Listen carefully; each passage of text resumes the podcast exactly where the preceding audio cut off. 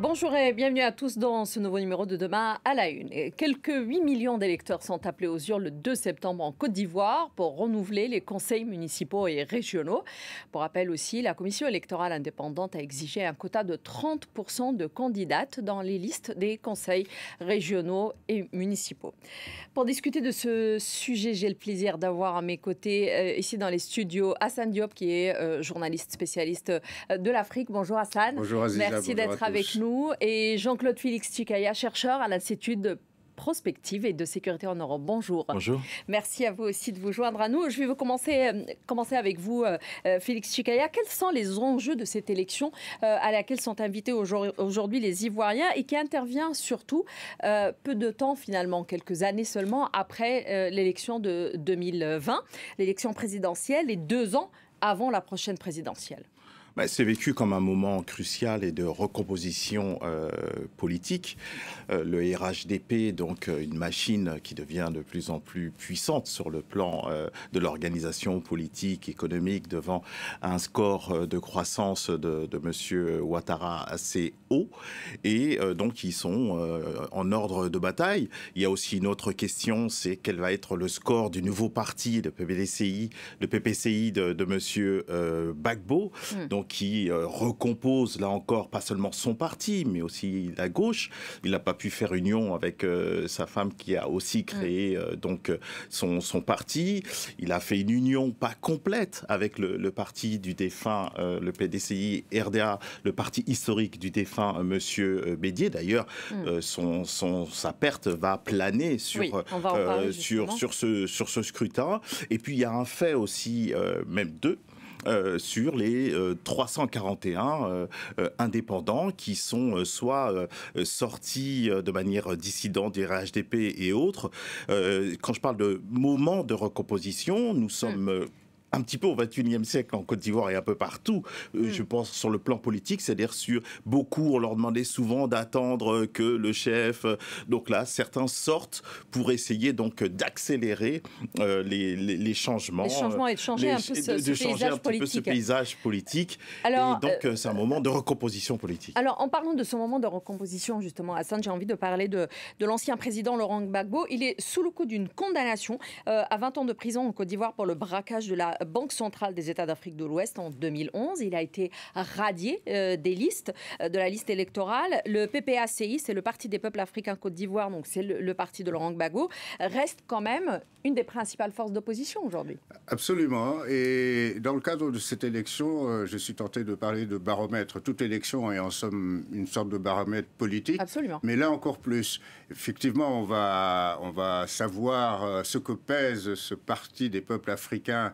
Côte d'Ivoire, fondé par euh, Laurent Gbagbo en 2021, dans la foulée hein, de son retour en Côte d'Ivoire après euh, dix ans passés dans les prisons de la CPI. Il a été donc innocenté en, en 2000, en 2019. Parce que ce parti PPA-CI a été fondé sur les décombres de l'ancien FPI qui avait porté au pouvoir le Parti populaire ivoirien, qui avait porté Laurent Gbagbo en 2000 à la tête euh, du pays. Et euh, ce parti a été fondé donc, euh, le PPA-CI, sur les décombres du FPI originel, si je puis dire, puisqu'il y a Simone Gbagbo qui a effectivement créé son mouvement, il y a Afin Pascal Afin qui est resté maître de, de l'ancienne FPI, de l'ancien parti euh, populaire ivoirien, FPI, qui est d'ailleurs aujourd'hui seul reconnu et qui a rallié depuis la, présidentielle le camp du président, du président Ouattara. Et donc, euh, au fond, à l'issue euh, de ces élections, on va savoir qui du PDCI ou du PPACI va camper véritablement le leadership euh, dans, dans l'opposition. À noter d'ailleurs que Gbagbo ne présentera, il me semble, que 22 candidats dans les régions sur euh, 30, les 31 régions que compte la Côte d'Ivoire, surtout dans le sud, en sachant que le nord est, est plutôt constitué de bastions euh, du RHDP. Alors, justement, en parlant du PDCI, c'est l'autre euh, parti d'opposition, le Parti démocratique de Côte d'Ivoire. Euh, ces responsables ont déjà annoncé depuis plusieurs mois qu'il y avait une hémorragie, qu'il y avait beaucoup, beaucoup de départs, justement, euh, vers le, le- le- le RHDP qui est au, au pouvoir. Euh, quid de, l'avenir de ce parti politique, justement, après la mort euh, récemment de- de- d'Henri Conan Bédier Oui, ce qui souligne d'ailleurs le moment test de, ce scrutin, qui est un peu précipité par cette, ce, décès d'un historique, hein, Monsieur Bédier, mais surtout d'un parti historique. Bon, ils sont tous oufouettistes maintenant, même si certains mm. étaient parfois euh, euh, opposants euh, avant. Mais aujourd'hui, c'est une question qui se pose. Beaucoup sont allés rallier le RHDP au sein de son parti, mais pas seulement son parti.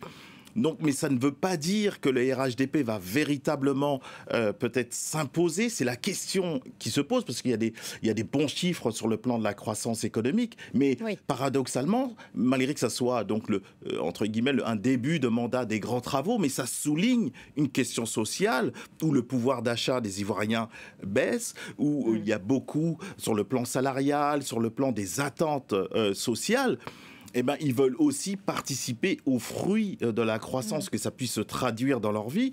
Donc, cette gauche qui se recompose, je parle là de, de plus du parti de Bagbo et de Madame mm. Bagbo, mais aussi, on peut dire, un centre-gauche, euh, nouvelle, nouvelle version de ce parti de Conan Bédier qui a fait une alliance, pas complète, mais avec euh, donc le, le, nouveau parti de Monsieur Bagbo. Donc, eux aussi doivent jouer sur leur projet programmatique mm. politique, sur cette question sociale. Est-ce que ce fruit économique va aller vers donc euh, les nantis habituels ou va bien se répandre sur mm. toute, sur toute la Côte d'Ivoire? Parce que c'est intéressant. Monsieur Ofedouani, l'illustre président, lui avait été très habile sur le plan de la géopolitique intérieure, sur ce patchwork, et même dans son gouvernement.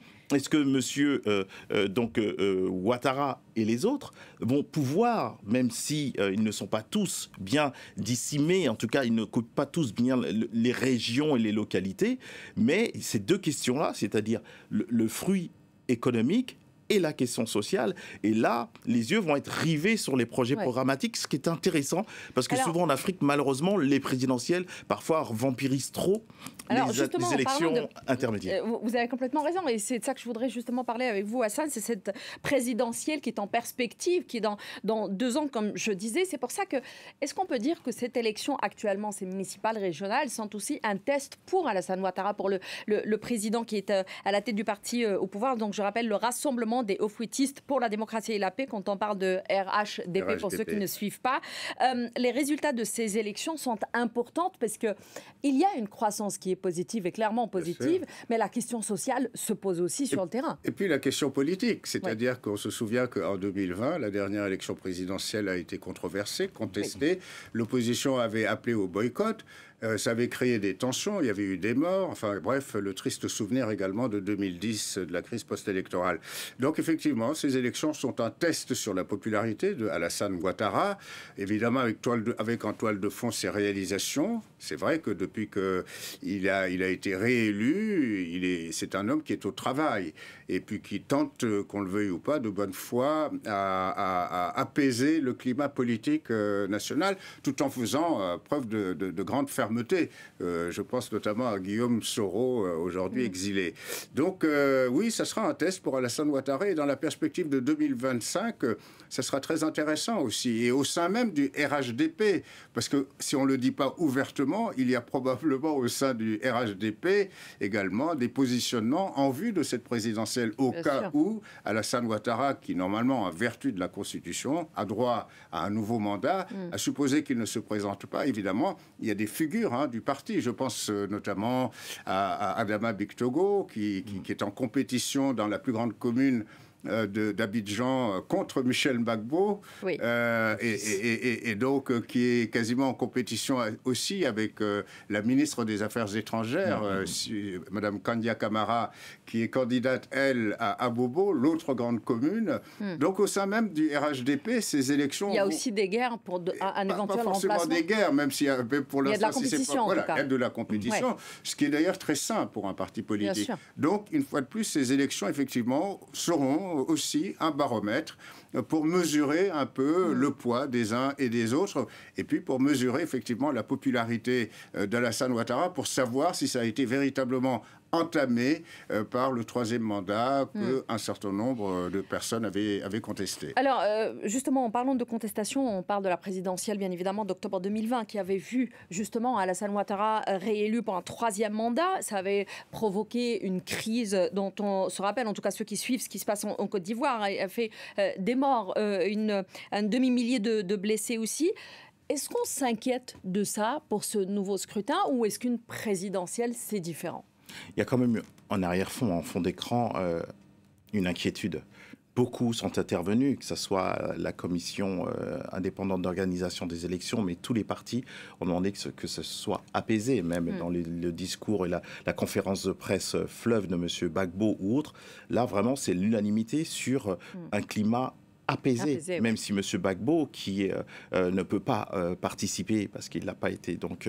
il a été radié de la liste, effectivement. mais en tout cas, il plus personne ne veut euh, avoir la crise, ne veut, euh, crise et puis euh, avoir des décès dans sa famille politique ou dans, donc il y a vraiment un, il faut que ce soit un moment de paix et de recomposition politique. Il y a des luttes intestines, certains euh, Tant que ça se passe dans les urnes. Donc ça se passe sur le champ politique, sur le plan programmatique. Voilà ce qui est mis, ce qui est mis en avant. Et c'est pour ça que c'est aussi de ce point de vue sur le plan sécuritaire, sur le plan de la paix sociale et politique, c'est un test pour monsieur euh, bah, le, président de la République, mais tout le monde. C'est-à-dire que tout le monde doit être un peu co-organisateur du, citoyen au, chef mm. d'État et toutes, mm. et toutes les personnes qui euh, sont, comme monsieur Bagbo, des figures, euh, madame Simone Bagbo aussi, monsieur Blégoudé, tout le monde, même avant, même avant de, de, décéder, monsieur Conan Bédier avait fait montre aussi de, pareilles déclarations pour que ça soit un scrutin apaisé. Très bien, c'est un peu ce que vous disiez tout à l'heure, c'est que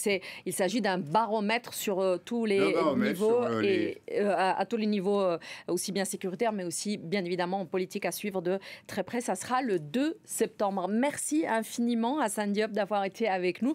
Jean-Claude Félix Chikaya, merci à vous aussi d'avoir été des nôtres. Merci à vous tous de nous avoir suivis pour ce nouveau numéro, le premier de la rentrée de demain à la une. Très bon week-end à tous et à la semaine prochaine.